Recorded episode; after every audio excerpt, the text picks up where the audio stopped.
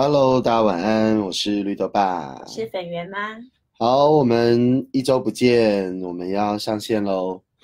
今天我们行动学习哈，去了那个芙蓉沙雕展，所以你知道玩沙玩水超累的，那个声音，我现在声音听起来就是一副想睡的声音这样子。天哪，好，但是但是我们还是要非常努力的，把今天第五章跟第六章，我们能够呃带着大家一起共读。好，那。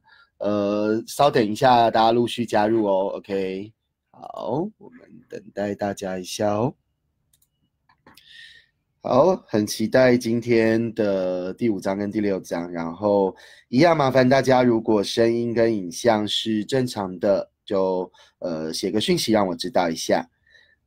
好，我也这边也同步。哎呀，谢谢哦，嘉恩老师，你今天有空可以上线。好，那我们我们。就准备进入今天的第五章，如何善用逻辑结果。好，那呃，在我们自己阅读这一章的时候，其实我们觉得非常的、非常的有感觉。就是我们自己，呃，我我我们自己从二零一零年开始把阿德勒心理学就是运用在教养的时候，那个时候正向教养的书系还没有引进台湾。所以其实我我并不理解，就并不了解正向教养，它在美国它是怎么去推动整个这个呃从孩子的挑战开始的阿德勒的这样的父母父母学。那可是看到这一章之后，我就觉得哇，真的是太有太有同感了。好，待会你就会知道，就是说我们刚开始在学的时候，很多家长也都会很一听到逻辑结果或合理结果。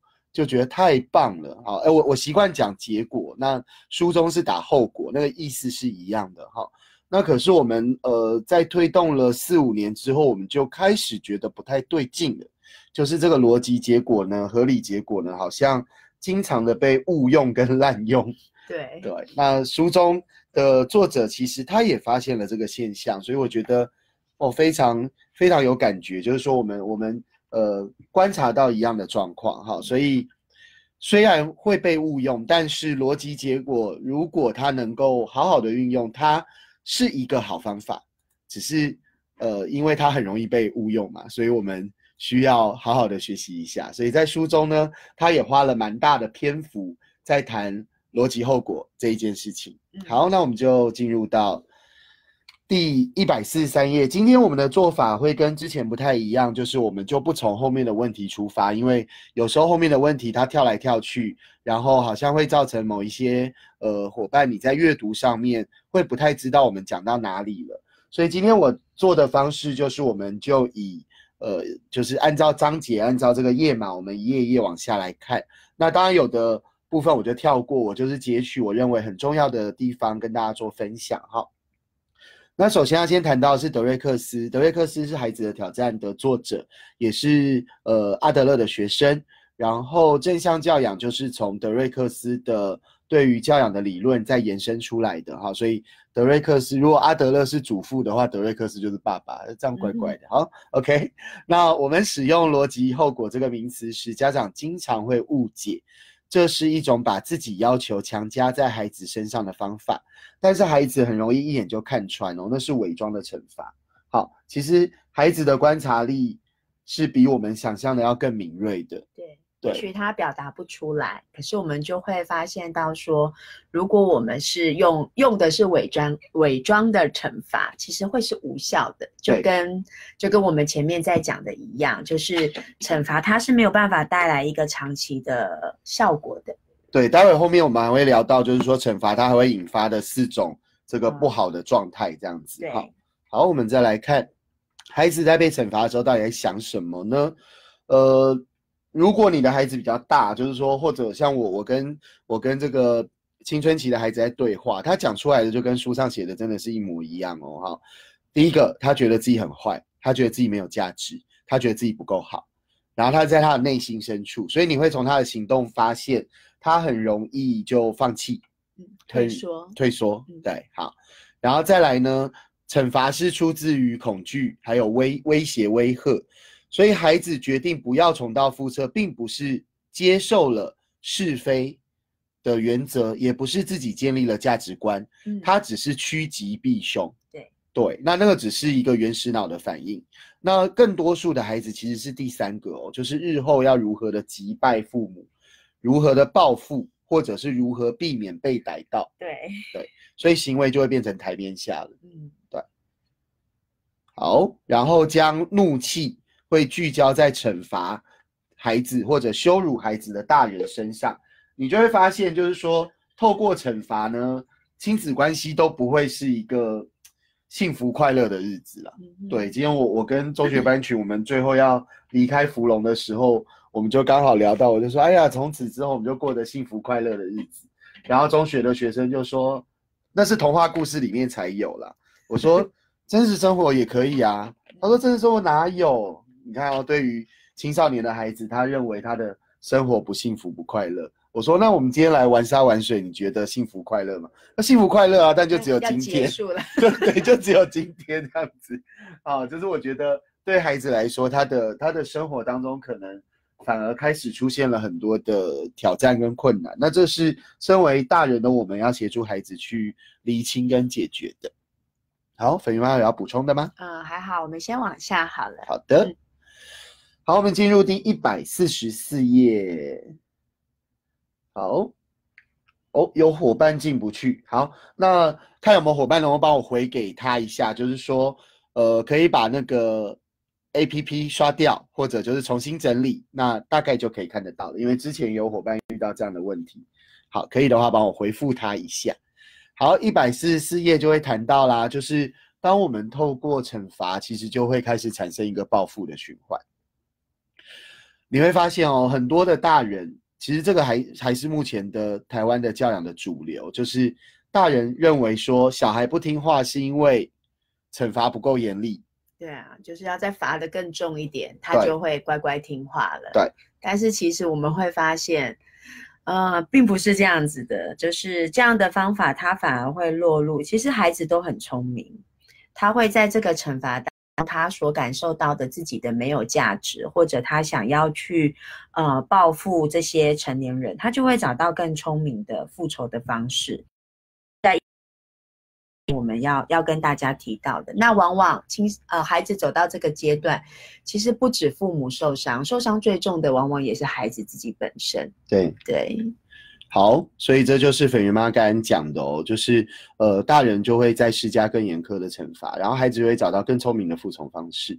那你就会发现，为什么到了青少年青春期之后，那个亲子关系就好像进到冰点，然后或者有很多很多孩子，好像大人会以为孩子在一夕之间变坏了，嗯，但根本不是，他是从出生之后一路到变坏的那一刻之其实应。该是有很多的迹象，但是可能我我们身为父母或大人的我们没有并觉察没有觉察到。对，对，或者是嗯，因为最近在跟几个就是青春青春期的中学班群的学生在聊，我就会发现到说，很多时候孩子自己觉得怪怪，但是他没有办法很具体的去表达，对，然后在家庭里面好像也没有办法，他好像也没有那个勇气，呃，去跟父母讨论或者去厘清厘清那个状态，所以他就有一点这样子，有一点嗯，孩子好像也在懵懵懂懂之中，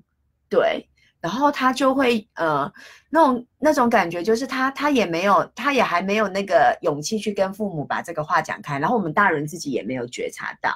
然后父母也没有勇气。其实说真的，父母也嗯没有勇气跟孩子做对话。然后我觉得那个距离，就是跟他们谈话的过程当中，我就觉得那个距离就是这样一点一点变远，越拉越远。越拉越远。因为孩子越来越有能力嘛，他年纪越来越大，越来越有能力，所以他呃不在家的时间就会变长。对，对，那当他不在家的时间变长之后，他到底在外面他的他的价值观是什么？他会采取的行为是什么？身为大人的我们，就就变得不知道了。那直到某一天，这是我们常讲的待机断掉啊，对啊，才来知道，就我们觉得，哎，孩子怎么突然变坏了？但但是我觉得其实并不是。然后多数的大人还说我的小孩很乖呢，都是朋友把他带坏的。对，OK，好，其实都有迹象了。我我最近这一周哦，这你这一周才星期三三，我星期一在开始在学那个非暴力沟通，哇，我好喜欢哦。非暴力沟通其实就完全跟阿德勒心理学是完全百分之百 match，然后跟 PET 的我讯息跟呃萨提尔的一致性沟通，哇，全部结合在一起。然后我就我就在听，因为台湾目前没有那个繁体的书，所以我我我现在在听的是那个中国那边他他们的有声书，用听的。然后我有订，就是简体版的，大概要要三四个礼拜才会送到这样子。可是，在聆听的过程当中，就发现，呃，非暴力沟通的发明者他认为，其实最重要的就是所谓的需求。那那个需求跟阿德勒的所谓的最根源的那个目标叫做归属感，其实是一致的。所以我就回头去看马斯洛的需求理论。嗯，那马斯洛的需求理论从原本的五个层次，从生理的需求、安全的需求。爱与归属的需求、尊重的需求到自我实现的需求，那到比较晚期之后，马斯洛再加了两层，就是在自我实现的下面再加了一个认知、学习的需求跟一个美感的需求，就是七个需求，或者我们讲需求也讲需要都可以。那呃，非暴力沟通的概念就是我们要先理清到底我们自己的需要是什么，那我们就会发现，也不是台湾，因为他他他是美国的学者嘛。他的很多的案例就会指出，其实我们都不知道自己的需要是什么，然后我们也不知道对方的需要是什么，我们往往就只是在评论对方的行为，在指责对方的不是。那只要是评论或指责，就会激起对方的否认。对对，所以我觉得，呃，为什么孩子不愿意跟父母沟通，也是往往孩子认为沟通就是所谓的一种暴力沟通。就是你知道，就是孩子认为反正我讲了也也没有用，或者我讲了就会被纠正，我讲了就会被指责，讲了就会被否定。嗯，那其实孩子想要追求的是什么？比如说，这这最近我们这个粉圆妈在跟中学班群的学生在聊，其实我们就发现，比如说有的孩子他不想要回家睡，他想要回到外婆家睡，或者有的孩子他想要把钱存下来，他不太敢花钱。他们在追求的其实就是马斯洛需求的第二层，叫做安全需求。嗯，那只是他的反应出来的是不同的。可是如果今天我们只是纠正孩子的行为，说你怎么可以这么吝啬，或者你怎么可以只想要发大财？OK，好，或者你怎么都不在自己的房间睡，你怎么都跑到外婆家去睡？我们如果只是在指责这个外在的行为，其实只会激起孩子的对立。对对，那我觉得，当我们能够彼此理解彼此的需要跟需求的时候，他才有办法开启一个对话的可能。嗯，那这个是我我从非暴力沟通我看到最大的不同，因为之前我们在谈阿德勒父母学的双赢沟通，我们会先从感受、从情绪这一点来谈。对，可是当我今天对自己的需要我都不确定或不理解的时候，很多时候我的感受往往都。也不是一个真实的感受，它就是一个我害怕被指责，对，所以我要武装自己，所以往往会激起，比如说很多的愤怒，好，孩子的一个行为，我们就会生气，我们就会难过。那其实他的他的反应也是，我我们为什么会难过？其实也是扣回我们自己，我我们的需要在哪里？我们的生理会受到威胁吗？我们的安全感会受到威胁吗？还是我们爱与归属感，我们会觉得失去了？嗯，对，比如说，我们也有发现，当有的孩子越来越独立自主，很多的爸爸或妈妈，他其实是没有办法接受的。嗯，他想要把孩子再拉回一个无能的状态。那过去的我们就会很纳闷，我们就会想要想要问这个爸爸妈，为什么你要你你不让孩子独立自主？对。可是这样对对方来说就是一个指责，他一定会否认。他说没有啊，我我我有要让他独立自主啊。所以我们回头去看，其实这一个爸妈他在追求的就是一个。爱跟归属的需求，他他认为他认为我把孩子放出去独立了，他认为孩子有能力了，孩子不需要我了，我的爱跟归属的需要就会不见了，所以他必须把孩子抓在手上，就跟就跟我们谈的那个学生，他必须把钱抓在手上是一样的，说把钱抓在手上这个行为根本不是关键，不是重要的因素，而是背后那个对于安全的需要。那安全的需要从哪里来？其实要从父母来。那接下来我们还要跟孩子去谈到恋爱这件事情。其实青少年很很多的青少年很想要谈恋爱，对。可是这个恋爱它到底它的需要来自于哪里？有的青少年说真的就是生理需要，哎，他就是满足他的性需求而已。那这个是最危险的，尤其对于女生来说，男生可能拍拍屁股就走人了。那这只是满足生理需求。第二个是满足安全需求，他以为有一个人专属于他，他就安全了。对。可是另外那个人也只是个青少年呢，或者就算你去找一个老阿伯好了。他他是没有办法给你你想要的安全需求，因为青少年想要的安全需求要来自于父母，要来自于家庭，要来自于依附关系。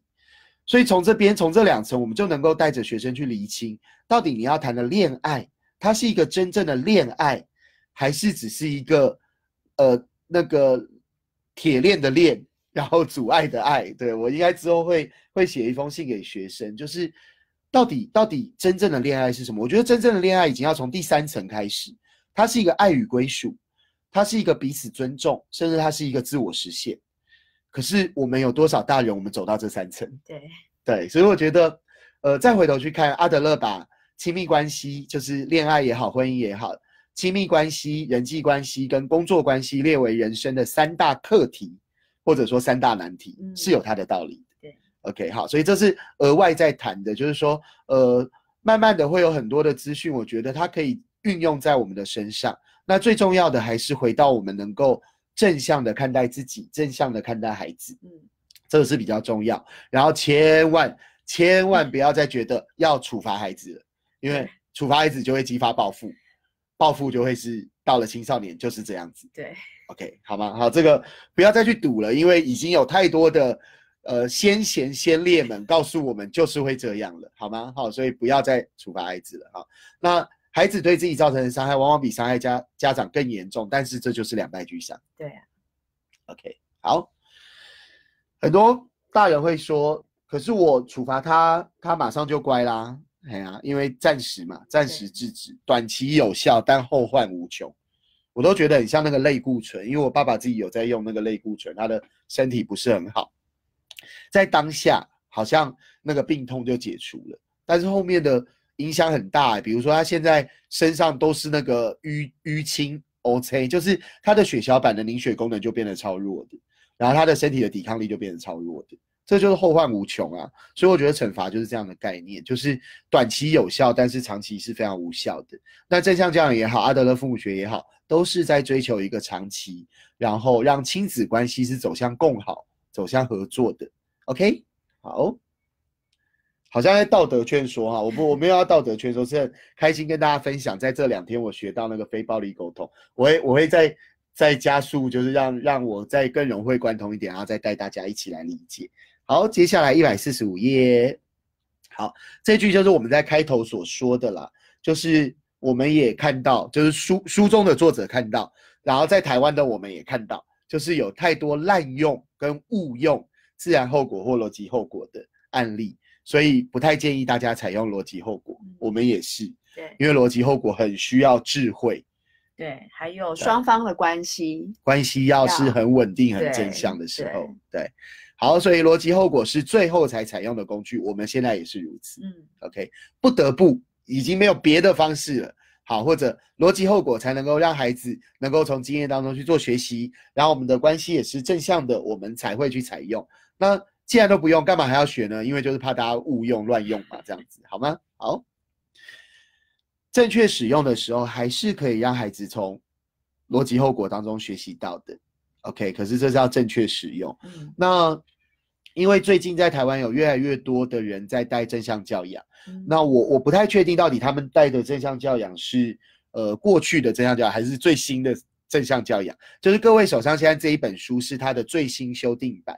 那最新修订版它就有加进了这个，就是它其实已经不太采用，呃，不太建议大家采用逻辑后果。他所建议的是第六章怎么去解决问题。所以今这今天我们必须把两章一起谈的原因是这样。那如果今天你有去参加任何正向教养的呃活动，它还是大量的呃采行逻辑后果的话，那可能你就要稍微思考一下，就是到底是不是真的这么适用？我们能不能够正确的使用？逻辑后果，OK，好。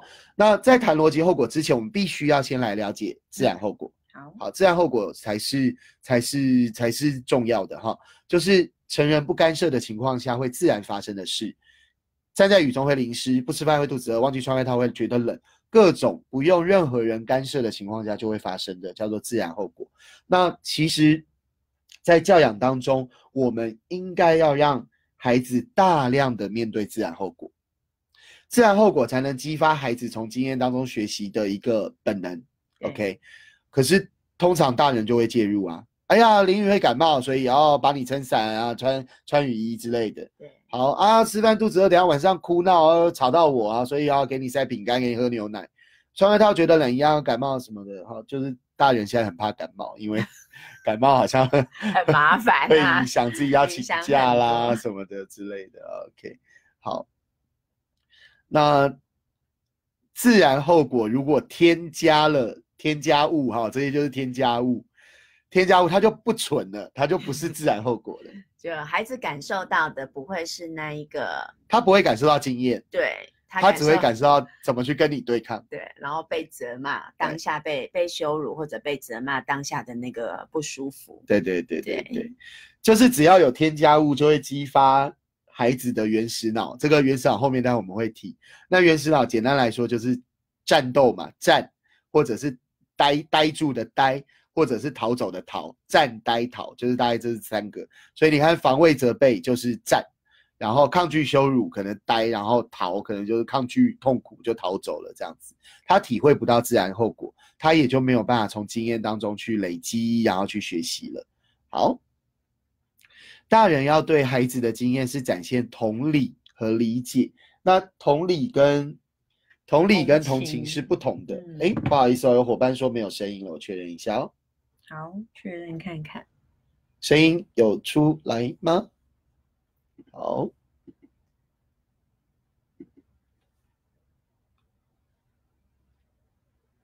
有，我我这边有听到声音，其他伙伴有听到声音吗？如果有的话，呃，帮我留言一下哈，因为有伙伴说没有听到声音，可是我我这边的测试是有的，所以再帮我确认一下。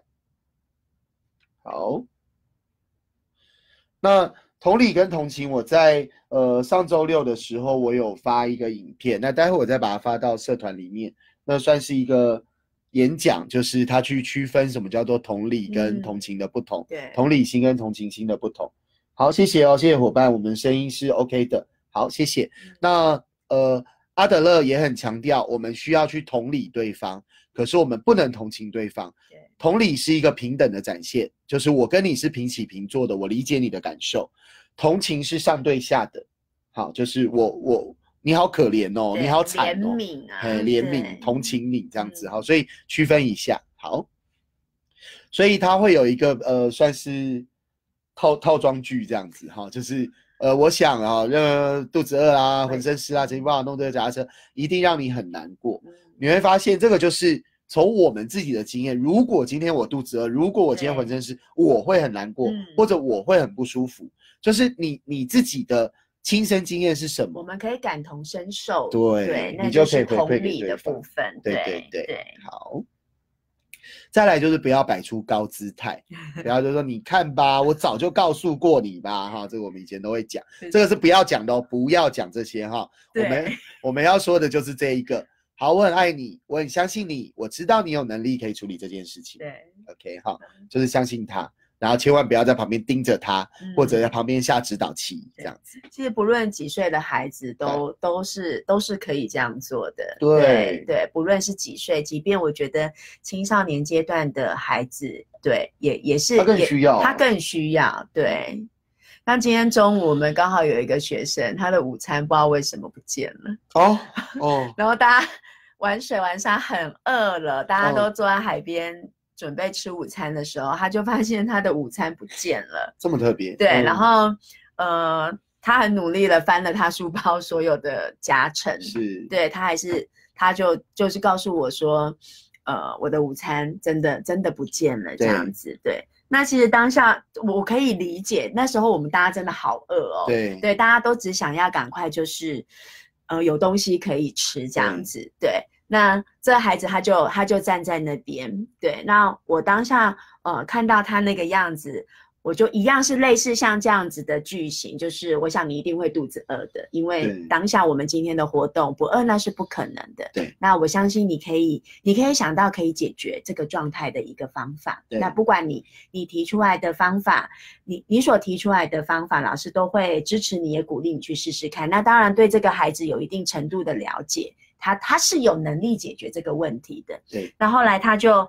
呃，我我我我就先行离开了，因为有时候我觉得我们一直留在孩子的身边，他也在等你告诉我要怎么做。哎，有可能，或者他也在判断说，嗯一个是等你出手，对第二个就是呃，等你等你呃呃解救他吗？对对，就有时候解救他，或者是下指导棋之对类的。所以后来我就我就先行离开了。那没有隔多久，他就过来告诉我说，老师，那我我决定我要再往外走，嗯，对，去买午餐。对，对，然后我会呃带着我的手机，然后往外走这样子。哦，很好啊。对，很好。然后呃，他也比我预期的还要快回来，因为原本他以为要走到呃最外面的便利商店，对但是他在路途当中他就发现有有卖吃的。对有有餐有有餐车这样子，他就赶快又。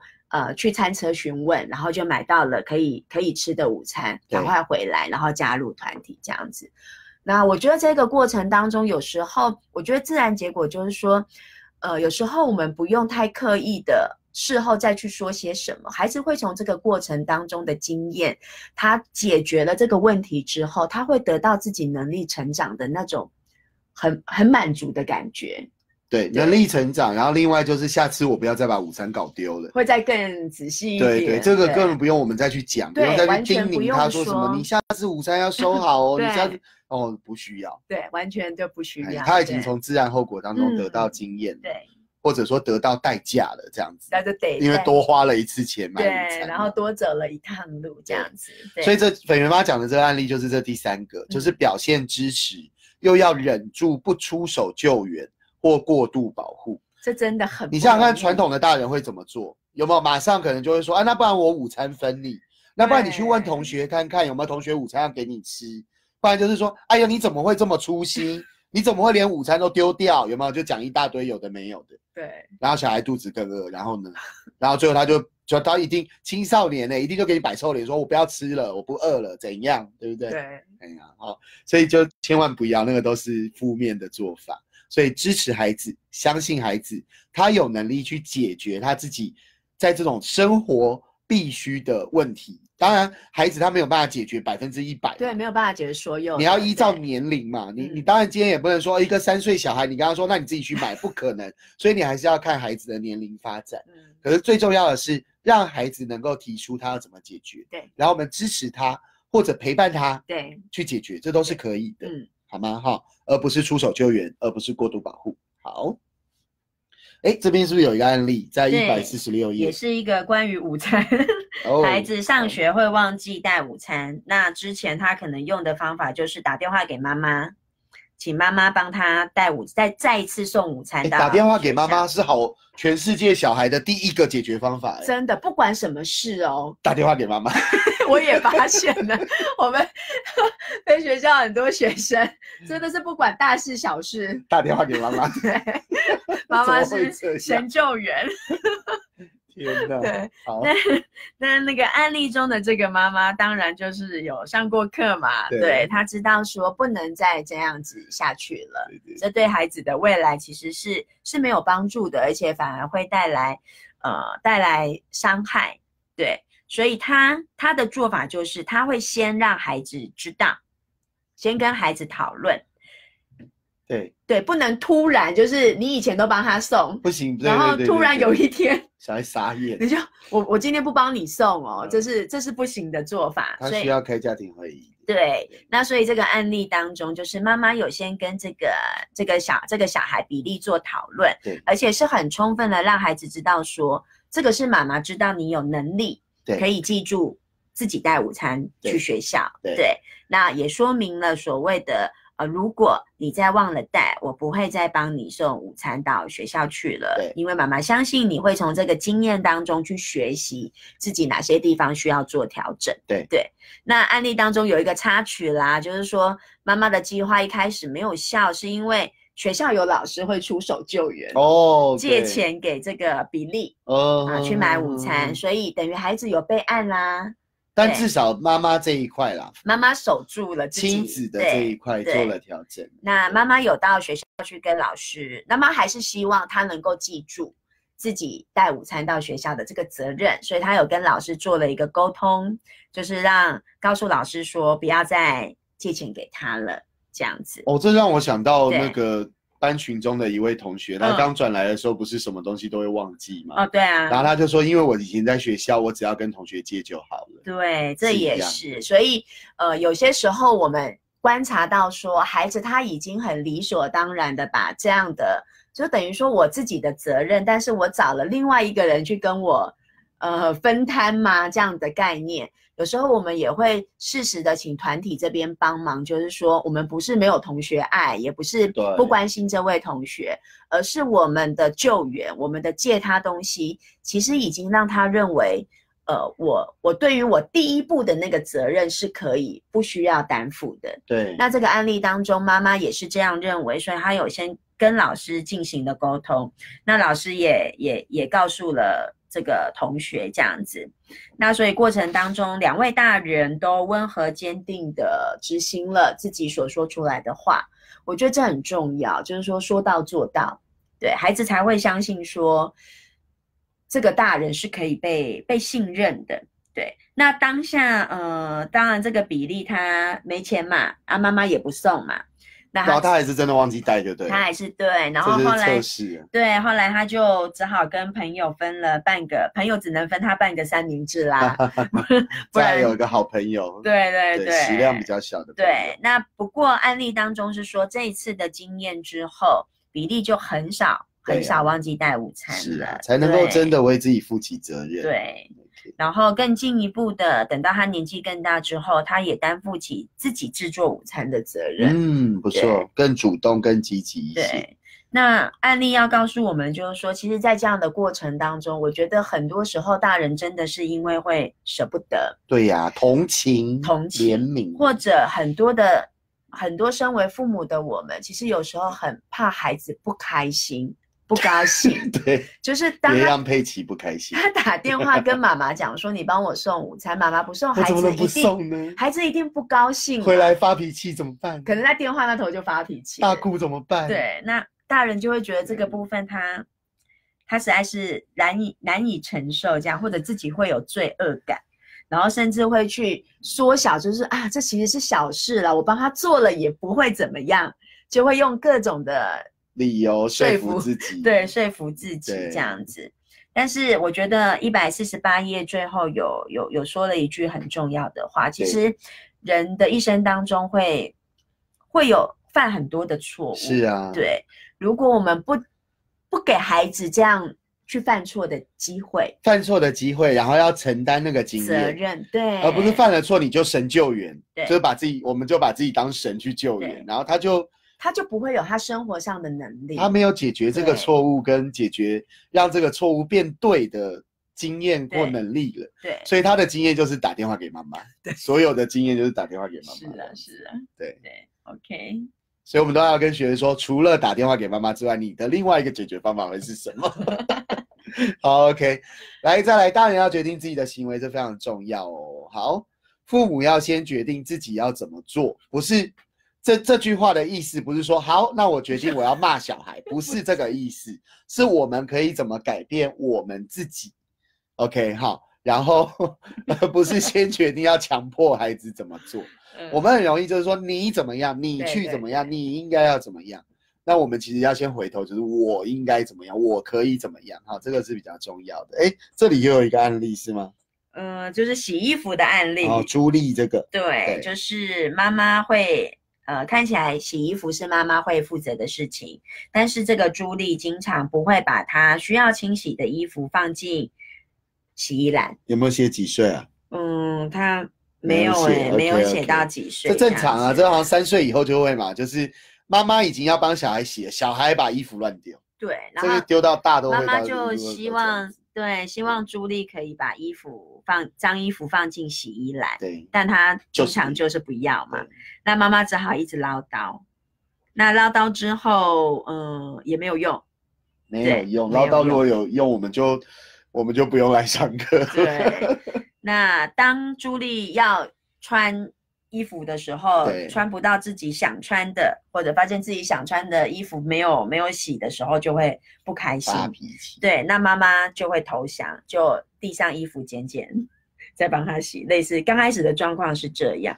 那因为后来伙伴发现是十一岁，是吗哦，真的啊、？OK，好，继续。好好好啊，对对对，有有有，在那个一百四十八几页。岁都会，我也遇过学龄前的也会这样的。嗯 OK OK，谢谢哦，你们观察力超好的。对那后来妈妈决定要让朱莉体会这个所谓的自然后果，对，所以她先温和坚定的告诉朱莉，她有信心朱莉能够负责自己的衣物，对，所以妈妈只清洗放在洗衣篮里面的衣物，对对，所以这一个部分就是妈妈决定了自己的行为，对。对我决定了，我只清洗洗衣篮里面的衣物对，我没有要去强迫孩子一定要怎么样怎么样。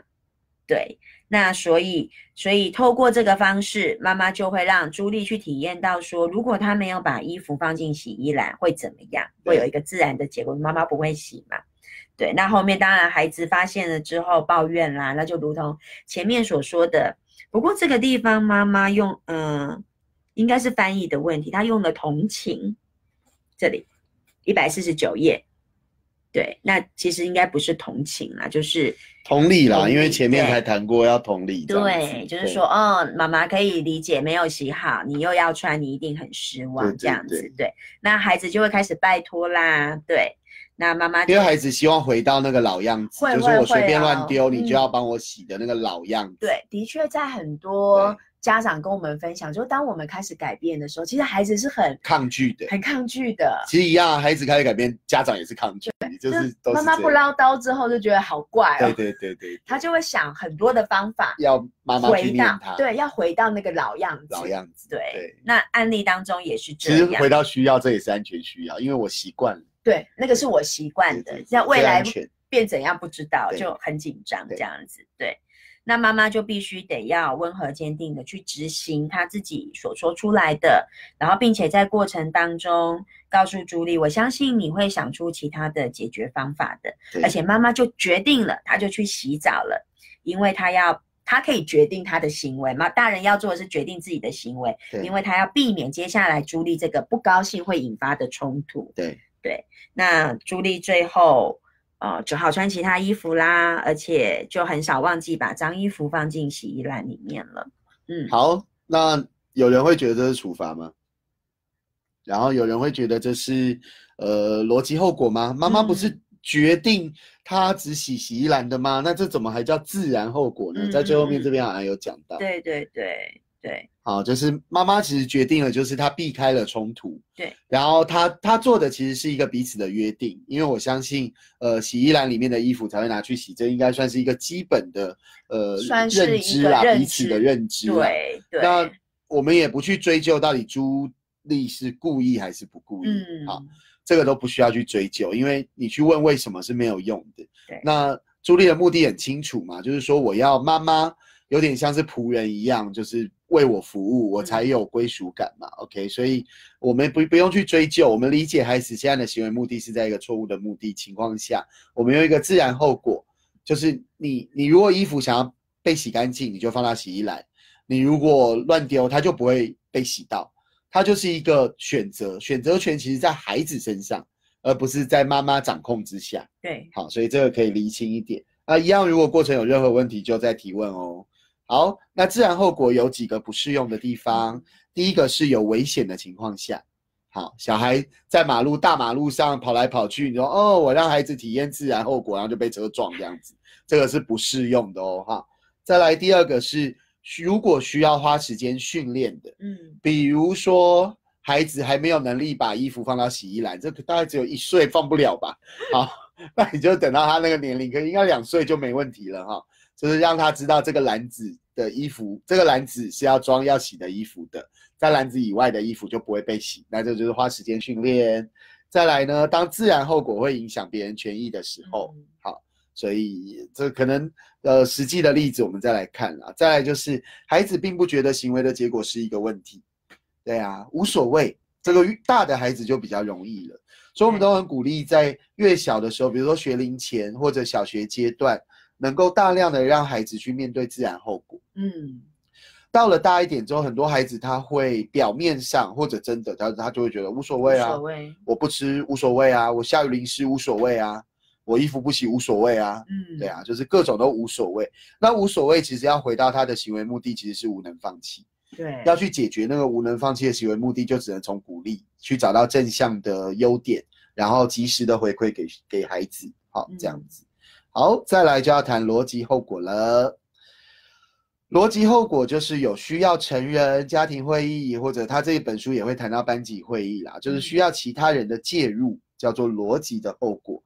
那要判断哪一个后果是自然后果还是逻辑后果，可以产生有帮助的学习经验，然后让孩子能够呃选择负责的合作，可以鼓励孩子哈。呃，一百五十一页这边，对，是在教室里面发生的案例，就是学生在写功课的时候会用笔去敲桌子，对，那就会干扰到其他的孩子的上课的状态啦。对所以老师呢就让这个 Linda 做选择，停止敲桌子，或者或者对先交出铅笔，等一下再写作业。那时候看起来是孩子们写作业的时间，所以就是让孩子可以选择，他是要停止他现在的行为，或者是现在就停下来，对对，然后或者是就先把笔交出去，你作业可以晚一点再写。那当然，嗯、可能还有其他的解决方法。对那嗯、案例当中要讲到的就是说，如果老师他直接呃没收，对，直接没收，这就不是是逻辑结果了。对因为孩子没有选择的权利。对对对对然后另外就是，如果孩子把笔交给老师，然后老师决定什么时候才拿回去，那个也不是逻辑后果。对比如说什么两天后，对 放学后才能还你，那个也不是。就是孩子他要面对的其实是当下的行为，所以当孩子他决定他可以不再用笔敲桌子，因为他影响到别人的权益嘛，他就可以把笔拿回来。对，他决定要调整了。对对好，所以这个逻辑后果真的在无论在思考什么是逻辑后果跟执行逻辑后果，它都需要很大量的智慧哦。对好，逻辑后果会有四个 R，第一个是要有相关行为跟后果要有关联性，要有逻辑性，要合理性。好，再来是尊重，没有添加物啦，没有归咎，没有羞辱，没有痛苦，然后温和坚定。再来就是合理性，不能夹带额外的意义。然后再来要对亲子双方都合理。比如说以前我们刚开始推阿德勒父母学，就有这样说：我我家小孩他那个看电视，然后跟我约定好一天看三十分钟，结果他超时了，所以他就跟我说一个月都不要看电视，这是不是逻辑后果？我说你觉得合理吗？要不合理、也太夸张了，太严重了哈，那就变处罚了哈。再来是事前告知，嗯所以透过家庭会议彼此先讨论出逻辑后果是蛮重要的。对好，再往下，一样有任何问题都可以鼓励大家做记录哦。哈，再来惩罚也有四个啊第一个会产生憎恨、不公平，我无法相信你；再来是报复。好，现在你们占上风，但是我会讨回来的。这就跟我之就是当初为什么会学阿德勒，就是因为那个国中生跟我说，等我比我爸高的时候，我就要揍他一顿。我讲哇天哪，我那绿豆比我高就要揍我。还好我们那时候就做改变，然后已经快要跟我一样高了这样子。好，今天我发一张那个九年的对照照片，我们去三雕角灯塔，哇，就请他们拍了那个复刻版，真的哦，内心百感交集。对，呃，二零一零年是我们刚开始练习阿德勒父母学的第一年，嗯，对，然后到现在第九年了，然后小孩长大了，然后呃我觉得真的感触很多，对，就是九年看似很长，却又很快。嗯，对，所以很鼓励大家啦，就是这九年时间，我们的亲子关系其实有很大幅的改变。就如果没有没有阿德勒父母学，我还 真的还蛮难想象现在的我们是什么样子的，好恐怖。好，大概就是憎恨、报复加叛逆，没有没有不用想一下，就是这四个。就是这四个，我偏要违反你的想法，以证明我不需要照你的话做，或者退缩。退缩其实在当时四岁之前我们就发现了，就是在三四岁的时候就发现他们退缩，然后偷偷摸摸，对，然后是自尊自尊度是很低的，所以那时候就已经有一种想要改变的念头，然后后来就很幸运的认识了阿德勒父母学，这样子，OK。好，所以这是惩罚会造成的状况，这个一样哦，不用再做实验了哈，已经有很多先贤先烈们做了实验，绝对会发生这四件事情哦，好吗？好。大人为什么喜欢惩罚呢？因为我们可以展现权威来战胜小孩。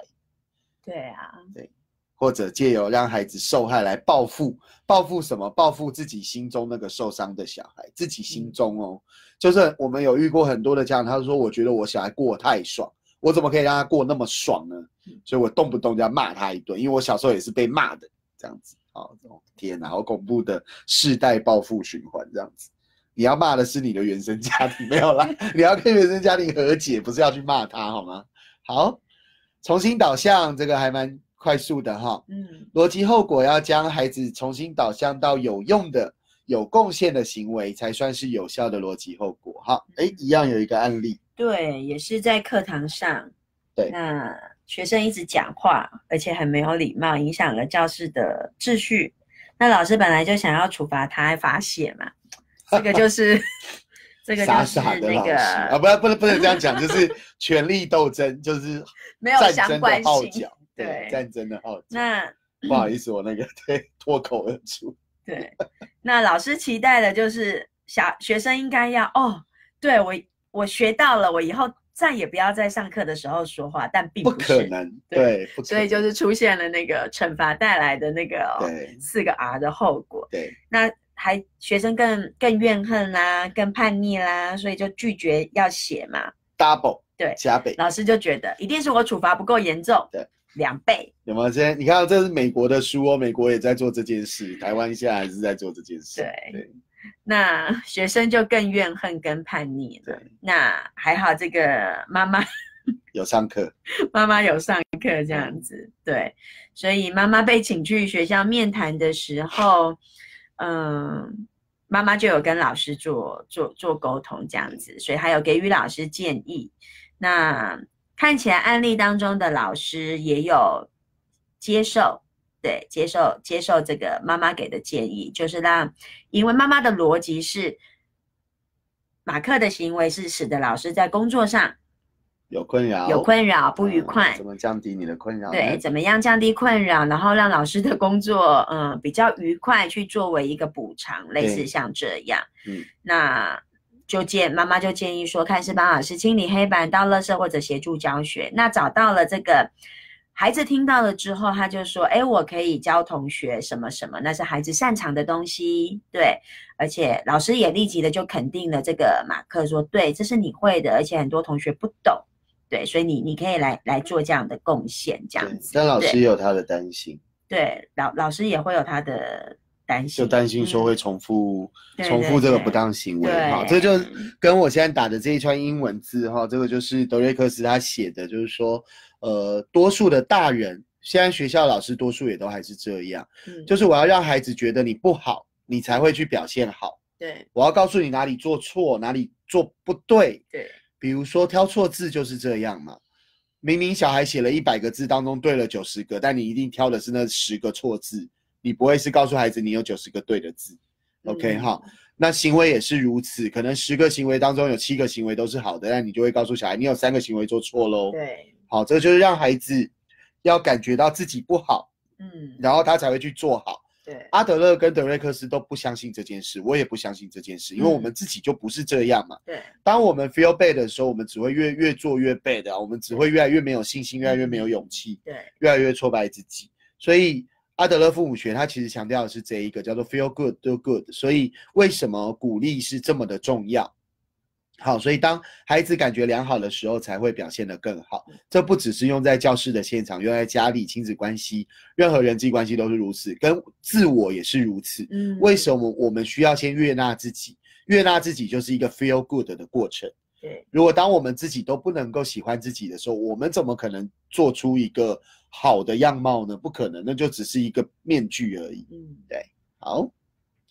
逻辑后果是需要思考、耐心和自自制，哈，其实就是需要高度智慧。好，真的，对。然后行动之前要思考，不能够直觉反应，三思而后行。是父母哦，父母要三思而后行。对，所以我觉得要设计这个逻辑结果是需要好好的思考哦，是需要很大的经验的。对嗯对对，当然你也会，当然如果你还是很想做，你就会跟我们一样嘛，就是就设计了之后，我们就会开始叠交嘛，所以就是你开始会发现，哎，奇怪，我认为是逻辑结果，但是小孩怎么开始跟我权力斗争，对对对，对不对？我们就会啊，不太对劲喽。孩子会反应让我们知道。对，好，逻辑后果跟不当行为背后的错误目的，其实它也有相关联。一百五十七页，好，德瑞克斯说，除非极为谨慎，嗯否则逻辑后果不能应用在权力争夺当中。好，简单来说，如果呃错误目的是过度关注，那你透过逻辑后果或许会得到一些解决。对可是如果错误目的已经是权力斗争、破坏报复或者无能放放，弃你都不能够用逻辑后果。对，好，所以你看逻辑后果能够用的范围其实是小的。嗯，OK，那所以自然后果哦，我这边字有打错了哦哈，你看我也是会看到我的错字，因为我怕你们看不懂哈。自然后果永远有效哈，但是逻辑后果有时会适得其反。嗯，好，逻辑后果只是工具之一，只是一个工具，而且往往不是最适用的工具。比较适用的反而是下一章我们待会要谈的，就是是解决问题。对，好，大人需要改变态度。大人要控制自己的行为，控制自己的情绪，因为我们也都要求孩子要控制他们自己的行为，控制他们自己的情绪。结果嗯最失控的都是大人自己。对对，好，需要练习，但是结果绝对值得。好，我们这边稍微跳快一点，再来是让孩子让孩子事前参与。好，确认一下目前。OK，好，好，一样，这里会有一个案例。哎，有看到吗？好，在一百六十页的地方，对不对？有一个案例，就是，嗯、用召开家庭会议的方式，然后大家一起决定早餐的时间，对，那只在这一段时间供应早餐。那如果没有在这段时间换好衣服下来的人，他就必须要等到午餐的时候才有东西吃。那因为这个是大家一起讨论的，所以头几个礼拜呃执行下来情况就很不错，这样子。那后来就开始出现状况啦，呃，孩子会开始去测试，想要去测试看看这个我们讨论好的所谓的常规，如果我不遵守，那会怎么样？对，所以呃，这个所谓的这个作者他就会说，呃，我大人必须要很温和坚定的，可能要告诉对告诉孩子，早餐时间已经结束了，我相信能够等到中午的。但孩子也不是省油的灯啊，他会说他不想等，而且他就会自己去，嗯、去拿去拿食物这样子，对，然后开始发脾气。当然，大人就看似温和坚定的就阻止了他嘛，然后他就孩子就会开始发脾气呀、每一次大人都要用温和而坚定的态度把孩子给抱下来，对。那在这个过程当中，其实大人自己都会怀疑有效吗？对对我还要坚持多久？对对我会越来越越来越不怀疑，然后这个过程当中觉得好漫长哦，这对样子测试的过程。对，测试孩子在测试我们的过程会觉得真的好漫长，对然后就会有时候心里面就会想，惩罚真的快多了。对，真的可是后患无穷啊，要记得是。对嗯，那好像呃案例当中就会讲到说温和且坚定，其实它是可以发挥效果的，的因为其实孩子就是在测试，对对，我们如果我不遵守，那你会怎么做？对，对你真的会说话算话吗？，对。真的有信用吗？信任吗？这样子，那你就会发现，我们自己的经验也是这样，孩子他还是会测试，对但他坚持的时间就不会那么长了，因为他知道我们是说话算话的大人。对对，后面他就会自己，对啊，就像案例当中，自己找个下台阶自己找个台阶就下了，这样子，对，嗯，父母的情绪不要被勾起来，你会发现全世界的孩子都很会使用情绪作为工具，嗯，希望能够操控整个局势。其实大人也是啦，大人也是用发脾气来想要操控局势啊。就是彼此都是这样子。对对，就是情绪变成它不是那么的单纯，它变成是一个呃，为什么会有情绪勒索嘛？它其实就变成一个工具了。好，嗯，哦，还有一个案例啊，在后面，哦，就是最后这个啦，最后这个最大的案例啦。对，弄丢了，吉娜弄丢了垒球手套，而且看起来很多次了。那我们从前面讲的自然结果，弄丢了就是没有手套用嘛，所以当他需要用手套的时候，他就没有手套可以用。但是大人往往很难忍受让孩子去体验这样的自然结果，所以这个吉娜的妈妈通常就会先骂一顿，然后再出手救援。真的对，很正常的反应、哦，很正常，我觉得对多数的大人的确会是这样。所以案例当中就说，那如果假设妈妈采用逻辑结果，就是也也许有时候可能这个有时候家长也会提，比如这个垒球手套，也许是孩子上课要用的，是对啊，某某些东西是课堂上得用啊，那那怎么办呢？没有了，他就他就不能学习或不能怎么样。所以如果彩色假设用逻辑结果，吉娜必须要能够买新的手套，而且他要能够让孩子自己赚钱，哦，对，去买去买新手套。其实以前也有看过，看过有有有家长分享，就是说孩子当然年纪比较大了，他可能可以透过一些额外的付出，对，而不是就是因为有有有一些时候我们都会想说。